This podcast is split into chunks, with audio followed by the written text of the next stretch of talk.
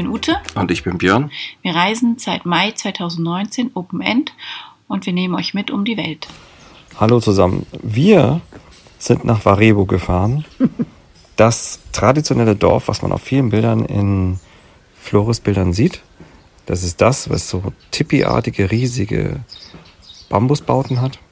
Und wir wussten vorher nicht, auf was wir uns einlassen, ja. weil wir dachten, wir fahren einfach von La Bombayo mit dem Roller die 130 Kilometer bis dahin und dann den nächsten Tag hoch nach Roteng und dann geht's einfach weiter. Heute wollen wir erzählen, wie das war, wie aus Very Good Street eine Extremerfahrung wurde ja. und äh, wie das Dorf an sich war. Mhm. Wir haben eine Rollage ausgeliehen und ähm, sind dann gestartet. Die erste, das erste Stück bis Lembor war super. Also das ist die Transfloris-Straße. 70 Kilometer. Die durch, durch das Land geht hier, durch diese Insel. Die ist super. Und dann mussten wir abbiegen, weil wir wollten ja zum Varebo-Dorf. Das heißt, dazwischen liegt ein, ich glaube, Berg oder Vulkan, ich kann es nicht genau sagen. Ja. Man kann sozusagen nach unten, nach Süden an die Küste fahren und dann unterhalb des Vulkans vorbei. Da liegt das Dorf auch oder die Transflores oben entlang und theoretisch weiter, dann könnte man von der anderen Seite runterfahren. Genau. Wir sind natürlich logischerweise vorne runtergefahren, weil wir hinten wieder hoch wollten. Und ich habe vorher einen Einheimischen gefragt, ob die Straße dort, da, wenn man da runter abbiegt, gut ist. meinte ja. Very good street. Very good street. Das habe ich ihn zwei, dreimal gefragt. Habe ihn gezeigt. Very good. So, wir biegen ab. Ja, es fing schon damit an. Also erstmal da waren die ersten Schlaglöcher im Dorf, da war kein, war nur noch eine Sandstraße, alles okay. Dann kam eine Brücke, bei der Ute lieber laufen wollte, weil es so Planken waren, die lose waren und man fuhr mit dem Roller oder Auto drüber, alles okay. Das war alles gut. Dann haben wir so ein paar Fahrradfahrer gesehen, so im, im Nirgendwo, wo dachten, oh, die haben auch noch weite Strecke vor sich. Bis dahin dachten wir noch, die würden das noch schaffen. Wir auch. Und dann sind wir weitergefahren und dann kam schon das erste, erste Fluss, äh, durch den wir fahren mussten begann allerdings schon so, dass die Straße so weggebrochen war, dass allein der Weg darunter einfach im Prinzip Treppenstufen waren mhm. aus weggebrochenen Straßen. Und der LKW vor uns blieb dann einfach mal im Flussbett stehen. Äh, irgendwann merkte er, dass ich da nicht anders durchkomme, ist dann weggefahren und dann bin ich da durchgefahren. Bis dahin haben wir noch gedacht, oh, das ist aber schon krass. Wir hatten ja keine Ahnung. dann äh, ging es eigentlich noch etwa 20 Kilometer durch etliche Flussbetten, immer wieder Löcher und Gab es da auch schon noch diese, diese einzelnen Asphalt, Asphaltspitzen oder so? Diese in der Mitte? Ich glaube, weiß nicht, es gibt, es gab mal Asphalt auf dieser Strecke und man muss sich das so vorstellen, dass in der Mitte vielleicht gerade so doppelte Breite von einem Rollerreifen noch Asphalt steht, genau in der Mitte. Und rechts und links geht's abwärts, wo die Autos gefahren sind. Da ist dann keine Straße mehr, da ist dann nur noch Sand und zwar ganz tief. Mhm. Also wir sprechen da von so eine halbe Schienbeintiefe. Ich weiß überhaupt nicht, wie überhaupt ein Auto da noch durchfahren soll, ohne in der Mitte aufzuschleifen.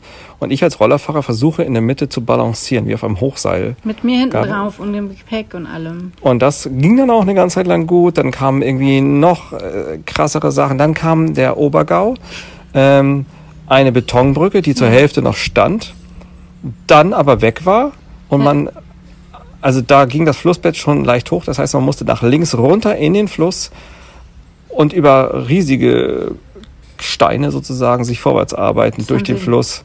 Sie aufgeschüttet, ne? Wahrscheinlich haben sie einfach Steine reingeschmissen, damit du überhaupt, sonst kämpfst du ja auch als Rollerfahrer da nicht mehr rüber. Nee, genau. Also Autos kommen da gar nicht mehr weiter. Nee, also diese, diese erste Strecke von Lembo runter geht nicht mit dem Auto. Genau. Also, also insgesamt geht sie nicht. Das nee. erste Stück geht ja schon äh, bis ja. dahin. Also da sind ja auch Autos gewesen und besonders LKWs. Ja, stimmt. Ähm, und ab da, und dann sagte ich, während ich mich da durchkämpfte, zeigte Ute auf dem Berg, und dann, oh mein Gott. Und da ging nämlich danach extrem steil hoch. Oh ja. Und äh, nix mehr. Da ist nur noch gröbstes, ich will nicht sagen Kopfsteinpflaster, stell vor, so kleine, kopfgroße Steine, ähm, über die man hochhopsen muss. Davon aber auch teilweise fehlen ja auch welche. Das heißt, du hast dann ein riesiges Loch oder eine Abbruchkante in der Höhe einer Stufe. Und ich musste dann diese Straße in Anführungsstrichen hoch. Selbst die Einheimischen, die runterkamen, was ja selten passiert, waren extrem vorsichtig und langsam mhm. beim Runterfahren. Und ich habe mich dann da hochgekämpft. Ute musste laufen. Björn hat dann auch gestockt, ne? du kamst einmal auch nicht weiter, musstest dann nochmal versuchen. Ich musste immer wieder rückwärts rollen, wieder ja. Gas geben und dieser Roller darf ja nicht umfallen. Und ja. dann, dann haben wir gedacht, okay. Das war's? Das war's. Ab da war dann eigentlich auch gar keine Straße mehr, aber das war dann halt teilweise nur Sandwüste und dann kam natürlich ein Roller-Reparaturladen irgendwo am Strand, wo ich dachte, ja, ihr sitzt hier aber auch strategisch gut. Ähm, Da war ein Stück wieder gut, ne? Ja, da waren irgendwie so 20 Meter Straße oder so. Und dann denkt man immer, ja, ja. Und dann hört es ganz auf. Dann gab es auf der Straße eine Linie gestrichelt, äh, aufgesprayt mit 0,00 und ein großes Kreuz. Und ab dem Moment hatten wir praktisch keine Straße mehr für die nächsten 20 Kilometer. Wir hatten noch 20 mhm. Kilometer, wir waren bereits zwei Stunden länger unterwegs. Es wurde auch in den nächsten zwei Stunden dunkel. Und mhm. wir haben gesagt, wir schaffen das nicht. Also wie sollen wir denn so vorankommen? Dann war diese Straße, ich will nicht sagen Kopfsteinpflaster. Kopfsteinpflaster ist ja runde oder flache Steine. Nein, das sind spitze Steine. Wenn ihr schon jemals auf dem alten Ochsenweg wart oder selbst römische Straßen sind besser, dann ist das eigentlich eher Kategorie Flussbett. Und das mit kleinen Reifen bei Rollern, das ist fast nicht möglich. Also Ute musste die fast die ganze Zeit immer laufen, besonders das ging ja auch steile Berge hoch. Mhm. Ähm, manchmal hat man einfach nur Gas gegeben und der Roller ist geflogen über diese Steine. Es ist unglaublich, dass der es überlebt hat. Ähm, über 20 Kilometer haben wir praktisch keine Straße gehabt. Nee. Das ist unglaublich. Und es wurde immer dunkler. Wir, am Ende habe ich gedacht, ich, wir haben ja so ein Fliegennetz dabei. Ich hatte gedacht, wir schlafen jetzt am Strand. Wir hatten zwar schon Unterkunft gebucht. Und den nächsten Tag ist der Luke hinter uns gefahren. Die haben wir am Abend kennengelernt. Der hat das Gleiche hinter sich. Der meinte auch, das hat er noch nie erlebt. Das ist, er aber hat nur die ganze Zeit gedacht, wenn die Einheimischen das schaffen, dann müssen, müssen wir sie auch schaffen. Und ja, und zwischendrin gab es auch eine ganz nette, so eine Art Warung mit schöner Aussicht und so. Aber wir haben gesagt, so, ey, wir müssen das schaffen, weil in der Dunkelheit weiter zu fahren geht halt auch nicht. Also, also das ja war gar nichts mehr. Dann. Das war extrem. Da wo, wohnen tatsächlich Menschen in so kleinen Dörfern. Oh ja. Der Hintergrund ist wohl der, dass äh, wie bei uns in Deutschland sind die Gemeinden dafür zuständig, das zu bezahlen. Diese Strecke ist extrem brückenlastig. Wir sind bestimmt durch 40 Flüsse gefahren, äh, wovon einige große Brücken noch existierten. Allerdings war dann teilweise vor den Brücken so ein Loch, dass man gar nicht auf die Brücke kam. Und man, und das Ganze muss bezahlt werden. Ist natürlich eine sehr teure Strecke, die gleichzeitig die Gemeinden praktisch keine Einwohner haben. Und wenn, dann leben die von ihrem Reis, Reis in den Mund, kann man sozusagen sagen. Das heißt, ähm, das können die sich nicht leisten. Und das heißt, für die Transflores ist die, ist Jakarta zuständig, aber nicht dafür. Hm. Ähm, es ist eine desaströse Situation. Ja, die armen Menschen, die da wohnen, also es ist wirklich sehr, sehr hart, da äh, sich überhaupt von A nach B zu bewegen. Genau. Wir können schon mal sagen, sage ich jetzt schon mal, aus dem Dorf, in dem wir dann waren, raus, dachten wir, es wäre vorbei. Es ging nochmal 20 Kilometer genauso in die andere Richtung, auch durch Flüsse. Nicht ganz so extrem wie das erste, aber heftig. Also aber ohne dass, ja. ohne dass man eine Experienced Driver, und da spreche ich nicht ja, von dem normalen wirklich. Experienced Driver, sondern du musst ein Experienced Driver mit schlechten Straßen sein, mit ja. wirklich Hardcore-Straßen dann kannst du es schaffen. Ansonsten haben wir jedem anderen Menschen danach abgeraten und gesagt, wenn ihr von der anderen Seite wenigstens kommt, dann nehmt euch einen, lasst euch fahren mit dem Wagen. Das geht so nicht. Ihr kommt da nicht heil an. Dass wir nicht gestürzt sind, ist ein Riesenwunder. Also wir, wir fahren ja schon in Asien jetzt vier Jahre auch mit dem Roller und und wir fahren zu Hause und Björn ist echt ein guter Fahrer, auch mit mir hinten drauf. Und das war für ihn immer auch nochmal eine Experience. Also jetzt ist er wirklich. Jetzt bin ich sicher, dass ich ein ja. guter Fahrer bin. Vorher war ich es nicht sicher, aber jetzt weiß ich es. Ja. Äh, ich kann jetzt auf, auf Hochseilen Roller fahren, bin mir ziemlich sicher. Ja, total. Unglaublich, wie man auch ja. wegrutscht und im letzten Moment dann nochmal Gas geben muss, um, um den Roller aufzufangen, mhm. gleichzeitig aber wieder auf den nächsten Stein fliegt. Unglaublich. Auf jeden Fall, das war erstmal der krasse Teil. Man könnte mal noch stundenlang drüber reden, wir wollen es jetzt nicht übertreiben. Aber unser Ziel war ja das Farebodorf. Genau, und das liegt sozusagen in der Mitte unten an dem, an dem ich weiß nicht, ob es wirklich, am dem Gebirge, sagen wir mal. Genau. Und da unten gibt es ein Dorf, da gibt es ein paar Unterkünfte, völlig überteuert. Ja, definitiv für das, was du kriegst und auch in der Ecke, wo die sind, viel zu teuer. Und dann sind wir, die Geschichte können wir jetzt auslassen, wie es mit Unterkünften war, weil da gibt es praktisch nichts, da gibt es auch kein Essen, da gibt's. Wir haben einen alten Mann gefunden, der hat, einen, der hat immer Wasser, Wasser verkauft und ein paar Kekse. Ansonsten ist da nichts. Dann sind wir, dann kann man noch so fünf Kilometer hochfahren also den Berg schon leicht an, also schräg hoch. Da merkt man schon, dass da ganz viele aus dem Boden gestampfte Reihenhäuser, würde ich so fast nennen, also nebeneinander immer die gleichen Häuser. Das ist schon von den Völkern, die sozusagen jetzt stationär gesiedelt sind, äh, angelegt wurde. Und dann kommt man nach oben und da gibt es dann nochmal so ein kleines Dorf, das heißt Denge. Richtig, ne? Denge. Ich glaube, ja. Und äh, dort waren wir dann im Blasius Homestay am Ende. Das ist der Herr Blasius, das ist auch wieder ein christlicher Name, darum, Äh, der hat dort damals die ersten Touren mit aufgebaut auf das, in das Varebodorf, ist selbst in Varebodorf geboren worden. Ich glaube, er hat sogar das initiiert, dass das da sozusagen. Auf jeden Fall war er dabei, ja. auf jeden Fall war er dabei, genau. Schon vor 2001 sind die ersten da hochgegangen. Und da gab es noch nicht so einen guten Weg. Man muss sagen, heute ist es erstmal so. Also vielleicht soll man erstmal die Rahmenbedingungen erzählen. Das Dorf liegt etwa Fußmarsch, was sagten die? Fünf Kilometer, Fünf Kilometer weg. Fünf Kilometer. Allerdings vom Blasius Homestay und von dem letzten Ort, wo ein Auto hinfahren kann, sind es 7,5. Ja. Mit dem Roller kann man nochmal 2,5 ranfahren.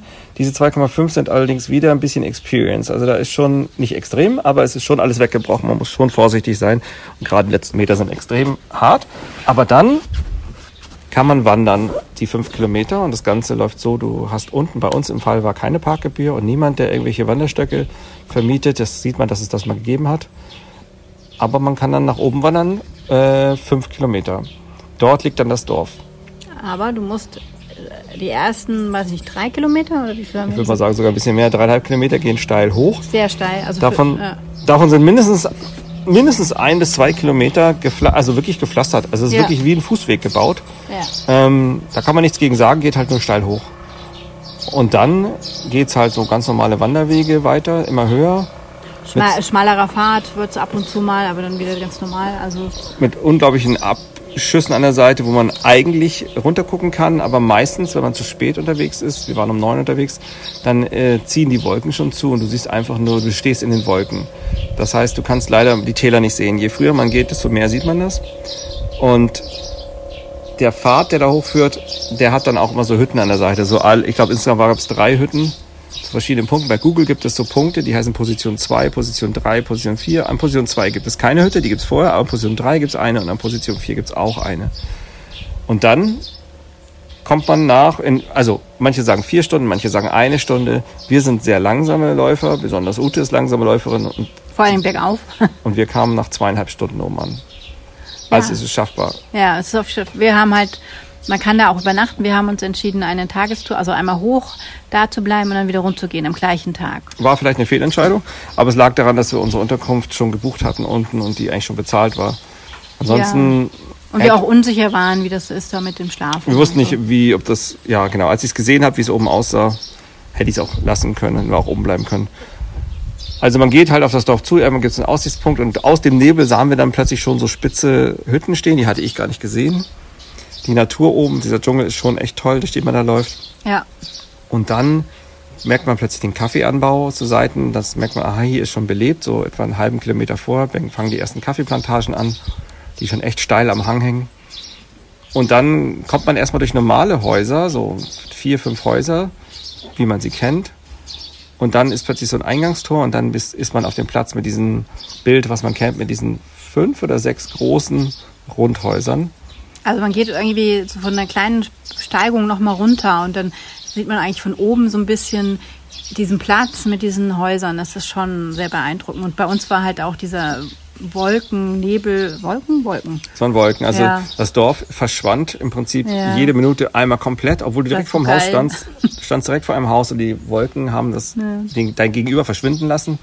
Und kurz danach war es wieder zu sehen. Also richtig klar hatten wir es nie, aber man konnte manchmal das Dorf sehen und manchmal war es halt ganz weg. War ein bisschen sehr mystisch, so, also ganz angenehm. Man konnte die Kinder halt schreien und spielen hören. Wir war, kamen zu einem ganz besonderen Zeitpunkt an, da vor zwei Monaten eine Schwester von unserem, ja, dem Menschen, der uns herumgeführt hat, gestorben ist, war alle Familienmitglieder da, es waren viele Kinder da, es wurde, es wurde halt viel gespielt, aber es gab auch eine Zeremonie und wenn man am Eingang steht und macht Fotos von, dem, von den Häusern, funktioniert das nicht. Die werden automatisch wieder gelöscht von den Vor- oder Urahnen, die Ancestors. Die müssen nämlich erst die Erlaubnis geben, erst dann nimmt dein Handy auch Bilder auf, haben wir danach gelernt. Ja, wenn der Habe ich trotzdem gemacht. Keine Ahnung, warum das geklappt hat. und dann sind wir, weil halt normalerweise musst du erst in das Haupthaus, dort sitzt dann im Schneidersitz ein alter Mann und der muss im Prinzip dir, du musst um die Erlaubnis fragen. Das Ganze ist natürlich inzwischen automatisiert, aber es ist jemand da, der dich empfängt, der bringt dich dorthin, der erklärt dir das dann, dass du 50.000, also umgerechnet 3 Euro, 3 Euro, ihm geben muss. Das machen auch Einheimische. Dafür spricht er, also eigentlich soll es dafür eine Empfangszeremonie geben. Die hat es früher wohl mal gegeben. Jetzt hat man gemerkt, man kann auch weniger machen. Die Leute kommen trotzdem. Jetzt ist es so, man sitzt dann halt an der Seite dort, wo die Männerbetten liegen. Dahinter ist es, ist, ist eine Küche. In der Mitte des Raums sitzt dann der alte Mann. So alt ist der gar nicht aus dem, aber, und der schaut so 60, schätze ich mal. Der guckt, der guckt ihn an und dann fängt er an, so einen Segen zu sprechen. Dann hörst du irgendwas von Germans und dann übersetzt er irgendwann der Führer, dass wir als jetzt keine Deutschen mehr sind, sondern wir sind jetzt ein Teil der Gemeinschaft, wir sind willkommen und die, ab jetzt können wir auch Fotos machen von allem, was wir wollen, weil ansonsten passiert immer dieses Mystische, dann löschen die Urahnen die Fotos. Hm. Weil, das, weil wir keine Erlaubnis von den, von den Urahnen haben. Ja, wir hatten ein Foto gemacht und das war verschwommen. Und dann machte ich gleich danach ein Foto, nachdem ich durfte und dann war mein Foto nichts zu sehen drauf. Ich dachte, ich spinne ja wohl. Das lag aber daran, dass mein Speicher voll war und irgendwie hat das keinen ordentlichen Auslöser gemacht. Ja. Ich dachte so, aber ich habe doch jetzt die Erlaubnis und vorher ging es sehr wohl.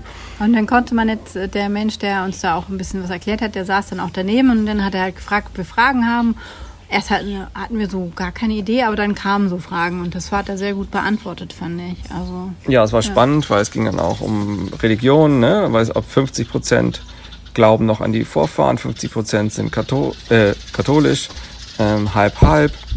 Dann ging es darum, in diesem Raum, in diesem großen Haus, das hatte fünf Ebenen, auf der Ebene über uns war im Prinzip das äh, Getreide, der Getreidespeicher oder das Essen für dieses Jahr. Auf der Ebene darüber das fürs zweite Jahr, weil man muss immer ein Ausfalljahr ein Backup haben. Schlauer als wir nebenbei in Europa. Dann äh, dritte Ebene habe ich jetzt vergessen.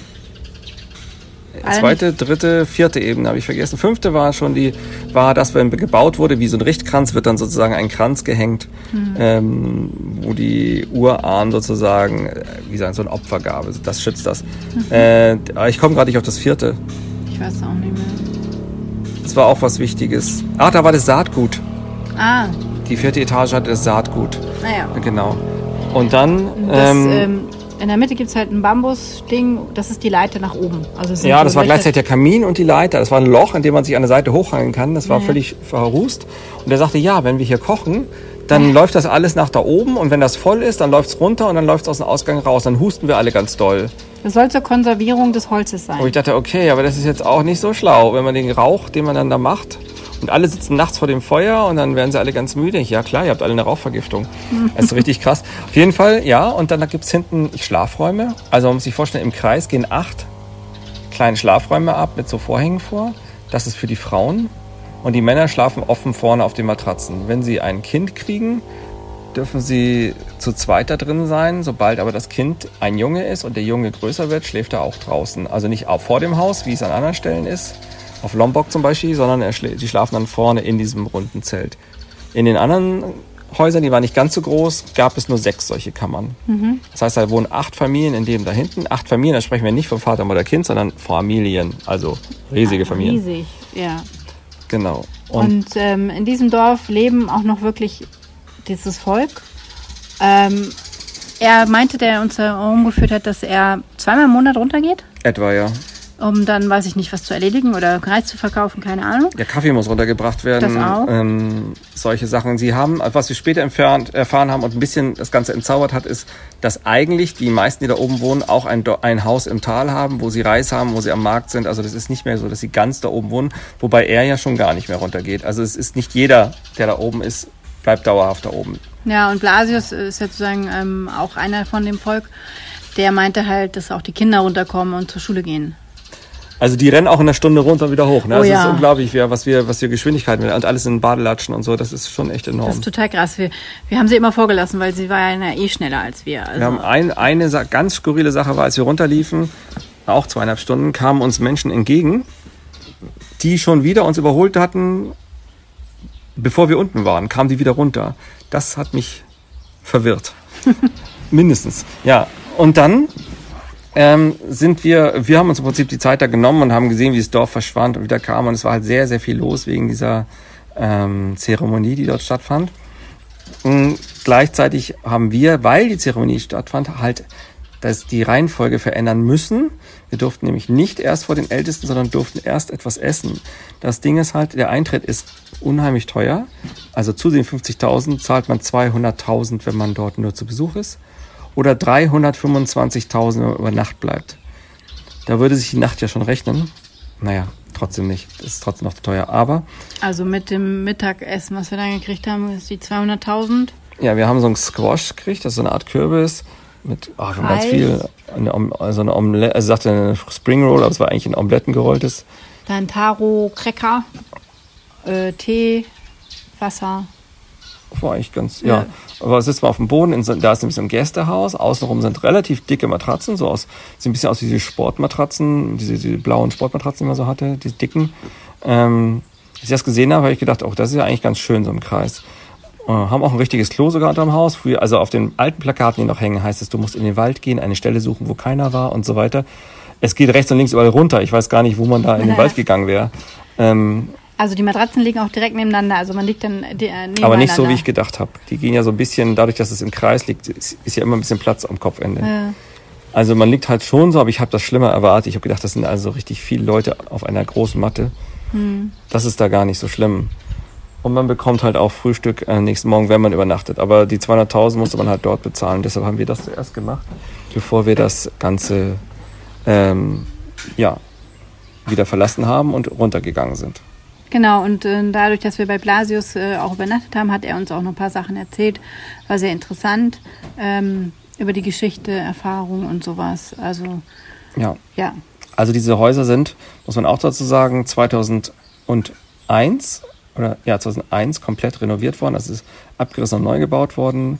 Mm, Das sah man auch vorher, waren die schon ziemlich in die Jahre gekommen, aber und äh, schon als Tourismusziel. Es ist aber nicht so, viele haben gesagt, das ist doch völlig touristisch da, so völlig überrannt. Nee. Also wir haben, als wir hochgegangen sind, haben, kamen insgesamt 16 Leute, denn das Maximum ist, glaube ich, ein- 25 Übernachtungsgäste, glaube ich, äh, uns entgegen, aber davon sind viele aus Indonesien, muss man auch sagen.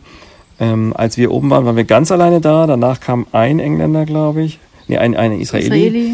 Und danach kam eine große Gruppe, das stimmt schon, aber das würde ich jetzt nicht als überrannt bezeichnen. nee, finde ich jetzt auch. Also wir hatten da schon das Gefühl, eigentlich relativ alleine zu sein. Und ich glaube, wenn man da übernachtet, hat man schon ein, also man muss da klarkommen, es gibt kein Netz. Du musst mit dir klarkommen, Ja. was mal ganz gut ist.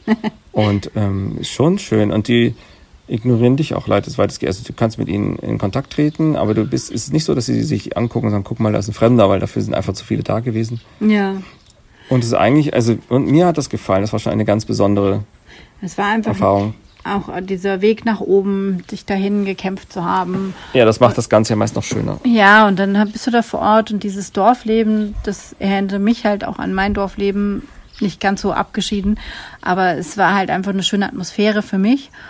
Und dann auch mit diesen Wolken und allem. Also es war sehr beeindruckend. Auf jeden Fall Wär- beeindruckend. Wäre ja. bestimmt, also fotogener wäre es gewesen, wenn man klare Sicht gehabt hätte. Ja. Was man wahrscheinlich hätte, wenn man übernachtet hätte und nächsten Morgen wach geworden wäre, wäre wahrscheinlich richtig toll gewesen. Ja.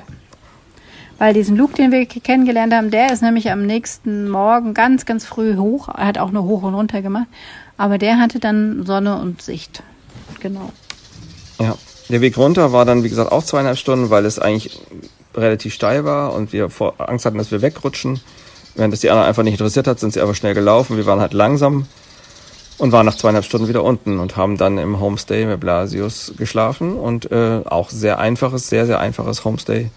Aber auch da kriegte man ähm, Abendbrot. Stimmt, wir haben ein, mit ein Abendbrot gekriegt, also ein, ein Dinner. Genau. Dinner. Da ist ja sonst nichts. Also du kriegst ja auch sonst eigentlich nichts, ne? Nee. Nee, du hättest auch nichts gekriegt. Also die ganzen Hotels in der Gegend sind theoretisch darauf ausgelegt, dich zu versorgen. Ja. Genau. Ja, also dann äh, sind wir sozusagen am nächsten Morgen mit dem Roller wieder zurückgefahren. Diesmal die andere Seite äh, hoch, wieder Richtung Transflorisstraße nach Roteng. Das haben wir schon erzählt. Das sind vier Stunden Fahrt gewesen. War richtig heftig nochmal. Auch äh, wie auf Bali ist es halt so, dass du in Flussbetten runterfährst, also Canyons runterfährst und drüben wieder hoch. Hier heißt es aber, dass dann, dass dann die Straße teilweise krass zerstört war. Ähm, und man sich wieder durch irgendwelche Löcher und sowas nach oben kämpfen musste. Aber das hatte ich ja vorhin schon erzählt. Ja. Genau. Das war Rebodorf an sich. als wir in Roteng waren, hat der Host dort gesagt, er verleiht keine Roller darunter, das macht er auf keinen Fall mehr. Wenn man ein Auto haben will, dann kostet halt entsprechend, weil das Auto halt auch kaputt geht. Ähm, dann war halt eine Schweizerin, die da gerne hin wollte und sich nie entscheiden konnte. Und dann haben wir es so zusammengefasst, wenn du das Geld hast für den Eintritt und für die Fahrt, ähm, bei ihr, um es mal so eine Summe zu nennen, falls ihr dort seid, in Roteng hatte er gesagt, für das Auto eine Million hin und zurück. Ich glaube ja, es war Das- günstiger, ja. Das geht ja eigentlich sogar noch. Eine Million ist irgendwo bei 60, 60 Euro, ne? Hm. Für die Fahrt. Das ist eine ganze Tag Fahrt. Also wenn du am gleichen Tag wieder, wieder zurückfährst. Ja. Was natürlich Quatsch ist, was ja Quatsch ist, weil dann bist du ja ganz spät dort. Ach nee, er sagt, dann fährst du um 5 Uhr los oder sowas. Das geht natürlich. Ähm, das kostet etwa eine Million, dann der Eintritt mit 200.000 und die 50 für die Spende, die allerdings nur einmal pro Gruppe fällig wird, wenn man eine Gruppe ist, äh, für eine Segnung und äh, oder Eröffnungszeremonie oder Begrüßungszeremonie heißt es ja. Ähm, das sind die Kosten, die man da hätte. Ich würde auf jeden Fall sagen, wenn man das Geld dafür hat, würde ich es machen. Der Blick ist toll, das Erlebnis ist schön. Ich würde auch eine Nacht bleiben, wenn man könnte. Dann muss man allerdings Ja. das mit dem Auto irgendwie anders regeln. Ähm, Von La Bombayo kannst du auch dahin fahren. Die fahren dann auch über Ruteng und dann die andere Straße. an einem Tag? Nee, ich glaube, das dann mit Übernachten. Aber da kostet das. Das Drei- war, das drei war drei Millionen? Millionen. Ah ja, Ja. Blasius holt auch Leute ab. Also wenn ihr einen Kontakt braucht, kann wir euch geben. Ähm, der holt die auch ab. Er hat einen ganz guten Preis für drei Millionen, sagte er. Holt er die aus. Das ist dann allerdings auch äh, richtig, richtig lange Fahrt. Ne? Das geht ja, Ja. dann über fünf Stunden bis Roteng und von Roteng dann nochmal fünf Stunden runter. Es ist schon Ja, richtig weit. Sollte man vielleicht so drei Übernachtungen ein, oder zwei Übernachtungen einmal bei ihm dann noch hochgehen, übernachten und dann wieder zurück oder so. Von dem Fahrtweg meine ich. Das muss man dann einzeln planen. Ja. Aber auf jeden Fall ist das, ist es möglich. Und ich würde sagen, wenn das Geld vorhanden ist, wenn die Zeit vorhanden ist, würde ich es mitnehmen. Aber Ja. es ist nicht, eigentlich meiner Meinung nach, man kann es im Tagesausflug machen, scheinbar von Roteng, mit dem Fahrer um 5 Uhr morgens los, dann einmal hochrennen, wieder runterrennen und wieder weg. Das ist auch okay, ähm, wenn es nicht anders geht. Besser wäre es, man hätte Zeit. Und wenn ihr mit dem Roller tatsächlich hinfahren wollt, dann lasst diese erste Runde weg, nicht in Lembo abbiegen und da runterfahren. Nee. Wenn überhaupt von Roteng, Ja. oder es gibt, glaube ich, auch vor Roteng schon eine Abfahrt nach Süden.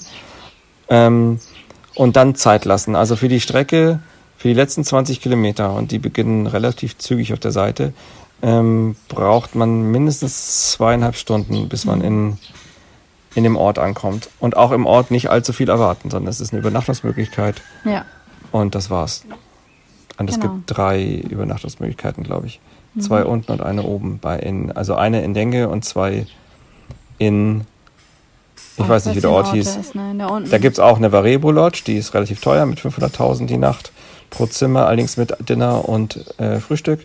Es gibt gegenüber, da Das- waren wir, Palazzo. Palazzo fanden wir nicht so toll, also schöne Hütten, aber sonst fanden wir es nicht so toll. Da gab's nur Frühstück, Inklusive in dem Preis. Ähm, kostete immerhin auch schon 400.000 oder 350.000. 350. 300.000. Sie wollte nur in der zweiten Nacht 350 und dann sind wir gegangen. Ja, und Bei- das Essen ist teuer. Du kannst da vor Ort auch essen bei denen, aber das ist schon hohe, höhere Preise. Und äh, bei Blasius oben kostet die Übernachtung 200.000. Das kostet schon seit 20 Jahren und zwar pro Person. Das ist eigentlich auch ein bisschen viel, aber dafür hast du Abendessen und Frühstück drin. Und wenn man das Abendessen mitrechnet, kommt das wieder hin. Ja, genau. Es war auch eine super, super, super, super simple Unterkunft. Also wirklich, Sehr simpel, ja. also wirklich ähm, leise ist es nicht. Man sollte schon schlafen, wenn die Familie schläft, sonst kriegt man keinen Schlaf. Ja, Aber das funktioniert schon. genau. Das muss man eher wie eine Wanderhütte sehen. Also ich würde es auf jeden Fall, wenn es noch ein bisschen bessere Straßen würde, doch auf jeden Fall machen. Nochmal machen. Also wenn die Straßen irgendwann gemacht werden Ja. sollten von der Regierung, die ja 25 Prozent der Einnahmen aus dem Dorf da oben kriegt, dann sollte es ja im Interesse sein, dass die Straßen gemacht werden. Dann sollte man es auf jeden Fall machen, nur wird es dann natürlich auch touristischer werden. Ja, Da bin ich mir sicher, dass dann jeder diese Runde fährt. Und dann sieht die ganze Sache ganz anders aus. Das heißt, die schlechte Straße schützt natürlich auch ein bisschen vor dem Übertourismus. ja, Das heißt, theoretisch kann man sagen, ja, ich nehme die schlechte Straße in Kauf dafür, dass ich ein relativ authentisches Dorf sehe. Relativ, weil ich nicht ganz sicher bin, wie authentisch es hundertprozentig ist noch mehr. Aber von den Dörfern, die wir gesehen haben auf diesen ganzen Flores-Insel, und da wir haben viele gesehen, war das das Beeindruckendste. ja, definitiv. Auch vom Bauten her und von, von der Stimmung her. Das war wirklich sehr beeindruckend. Genau. Ich hoffe, das war irgendwie ein, eine Information, die ihr gut gebrauchen könnt, vor allen Dingen mit den Straßen. Und äh, falls ihr in Flores seid, auf jeden Fall, ich würde es empfehlen, dahin zu fahren. Ähm, was Björn schon sagte, es hängt natürlich von eurem Zeit- und Geldbudget ab. Genau. Ansonsten? Nichts. Machen wir noch weitere Podcasts über Flores insgesamt. Ja. Darin erscheinen dann auch die anderen Dörfer, die wir zum Beispiel um Bajava rum besucht haben, die ein klein bisschen anders sind, aber auch nicht. Ja, doch, sind anders. Ja. Sind schon anders. Die einzige gleiche ist, dass sie wieder aus Holz und Bambus gebaut sind und im Kreis um, eine, oder im, um einen Platz herum. Hm. Ich glaube, das ist die Parallele. Ach, was wir vergessen haben, ist, dass auf dem, auf dem, es gibt einen Zeremonieplatz, da darf man nicht draufgehen, wenn man oben im Dorf Das ist ein ist. Berg, das sagen die einem aber auch. Ja. Das ist ein kleiner Hügel in der Mitte, da darf man nicht draufgehen, der ist heilig. Ja. Was wir auch nicht gesagt haben, ist, dass diese Völker ursprünglich aus Sumatra kamen. Und ich fragte ihn nämlich, warum sind denn die Leute hier oben? Also wa- was hat das für einen Sinn, da oben zu wohnen ja. für die Menschen? Weil es ist ja alles beschwerlich. So richtig Es war irgendwie. abschließend erklärt habe ich habe ich es nicht verstanden. Also es sind aus Sumatra gekommen, sind in das andere Dorf gegangen, was es dort auch noch gibt, weiter am anderen Berg weiter.